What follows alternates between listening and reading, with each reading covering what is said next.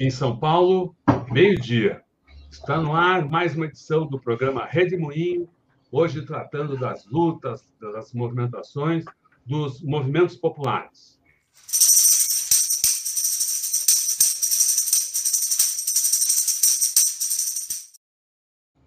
João Pedro Stedley, que honra, que bom que você está aqui conosco. Bem-vindo, João Pedro Stedley, que é a a liderança é uma liderança importante no, no, movimento dos trabalhadores sem terra. João Pedro, nós estamos entrando em abril, que tradicionalmente é um, é um mês de luta dos, dos militantes é, dos assentamentos, dos sem terra. O que, que você pode nos contar? O que, que a gente deve esperar para abril?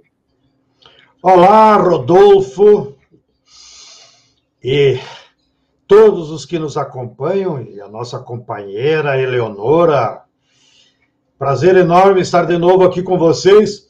Como passa rápido, né? Eu faço essa coluna uma vez por mês e deixo anotado, se não me esqueço, e é impressionante como passa rápido. Brincadeiras à parte, vamos aproveitar bem o tempo. Como nos provocou a Eleonora, abril para o MST sempre deve ser um abril vermelho. Vermelho de luta, de indignação, de mobilização. E não porque queiramos, como assim, como uma data que imaginamos, mas o abril se transformou vermelho depois do que daquela tragédia, daquele massacre que a Polícia Militar do Pará, financiada pela empresa Vale, estimulada pela fazendeirada da região, cercou uma marcha pacífica que os nossos companheiros estavam fazendo de Paraupebas até Belém. E na altura do município de Eldorado dos Carajás, numa parte da rodovia que se chama Curva do Oeste, a nossa marcha foi bloqueada por pelotões da PM nos dois lados, não deixando nenhuma alternativa e foram massacrados a tiro de fuzil. Terminado o massacre, chorando recolhemos os nossos mortos. 19 cadáveres jaziam no asfalto. Um deles, o jovem Osiel, que nós nunca podemos esquecer, tinha apenas 18 anos recém-completado. Mas era um agitador de massas, um jovem impetuoso que puxava as palavras de ordem no meio da marcha. E a polícia sabia. O que a polícia fez? O prendeu, algemou com as mãos nas costas, o matou a corenhadas e repetia: grite aí, Osiel, grite aí, que, a, que o MST é para valer, grite. E ele, balbuciando, ia recebendo as coronhadas, até falecer. Grande Osiel, que Deus o tenha e que o seu exemplo nos encha sempre de indignação contra toda repressão, contra todo latifúndio, contra todos os humilhadores.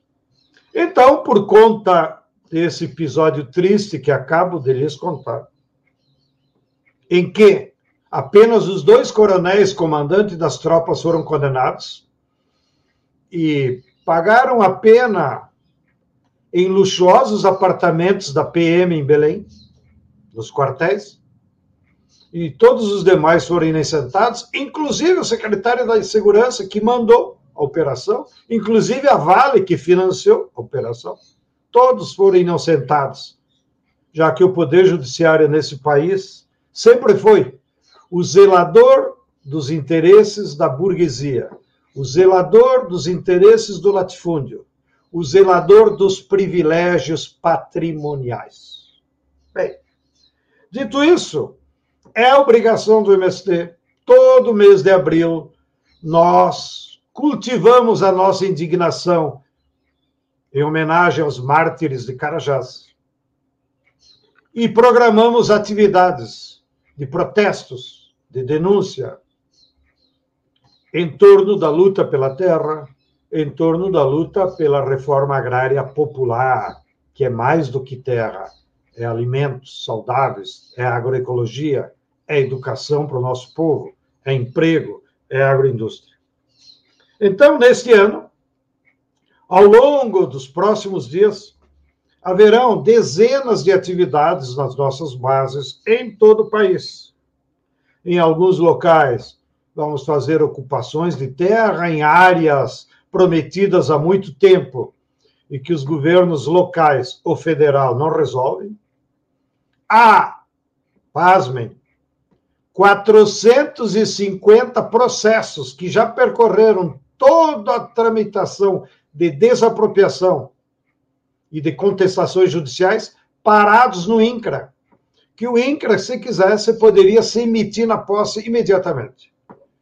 Mas desde o golpe contra Dilma, quando assumiu aquele governo famigerado do Temer e depois o Bolsonaro, a reforma agrária foi paralisada. E as 450 processos de desapropriação estão em alguma gaveta lá no INCRA. Contestado, inclusive, pelo Tribunal de Contas da União, que já cobrou do INCRA. Afinal, a missão de vocês é constitucional, não é de um governo. O papel do INCRA, da qual o TCU é zelador, deve ser desapropriar latifúndios e implementar a reforma agrária. Não depende do governo, depende da Constituição. Pois nem assim os neofascistas de plantão deram respostas, nem sequer ao TCU. Bem, eles contestam até o Supremo Tribunal Federal, não vão dar bola para o TSU, que é um órgão de assessoria do Legislativo. Então, como lhes dizia, abril teremos muitas atividades relacionadas com as terras, mas também seguiremos com aquelas ações de solidariedade, entregando alimentos saudáveis nas periferias de cidades. E também nos somaremos há muitas outras mobilizações programadas pelo povo brasileiro e pela classe trabalhadora.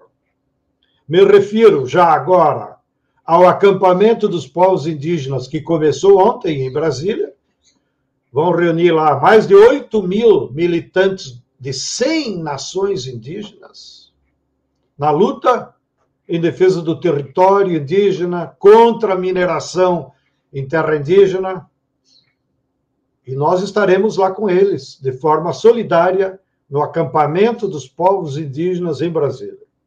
Estaremos também com as centrais sindicais, atenção, que programaram para o próximo sábado, dia 9, mobilizações em todo o país, pelo direito a emprego.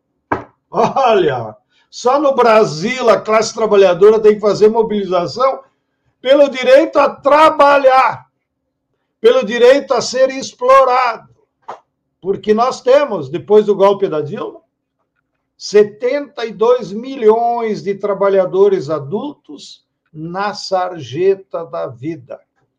Nenhuma burguesia do mundo teve a audácia de desdenhar uma força de trabalho tão poderosa quanto é 72 milhões de trabalhadores que não têm emprego, não têm renda, não têm trabalho formal e vive de bicos, vive aí de trabalho informal, que todos nós estamos assistindo o que virou as cidades brasileiras.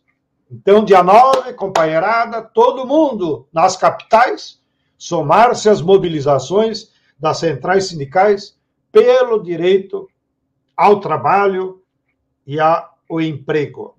Bem, no mês de maio também haverão muitas mobilizações. Chamo atenção aqui também as centrais sindicais programaram. Dia 1 de maio desse ano tem um caráter especial. Porque nós queremos também que seja um dia de mobilização, de reflexão da classe trabalhadora. De novo, atenção, juventude. Dia 1 de maio não é dia do trabalho. Dia 1 de maio é Dia da Classe Trabalhadora, em homenagem aos mártires de Chicago.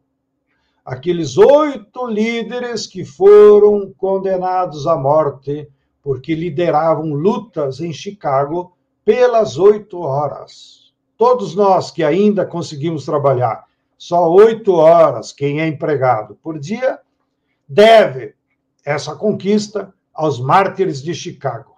E o primeiro de maio é para nunca mais nos esquecermos dessa efeméride, que até os americanos querem apagar. Vocês sabem? O único país do mundo que não celebra o primeiro de maio é justamente nos Estados Unidos, porque a burguesia de lá tem vergonha, tem peso na consciência por ter assassinado os oito líderes de Chicago. Então, primeiro de maio esse ano tem que ser de reflexão, tem que ser de fora Bolsonaro, para alimentar a nossa militância, né? a seguir a luta, que vai terminar dia 2 de outubro, com a derrota desse famigerado governo. O mês de junho voltaremos a comentar mais próximo, mas também se anuncia com muitas atividades de mobilização. Sobretudo, quero já deixar aí pendurado no cabide, em torno do 5 de junho, Dia Mundial do Meio Ambiente. Haverão muitas mobilizações em defesa da nossa natureza, em defesa das águas da Amazônia.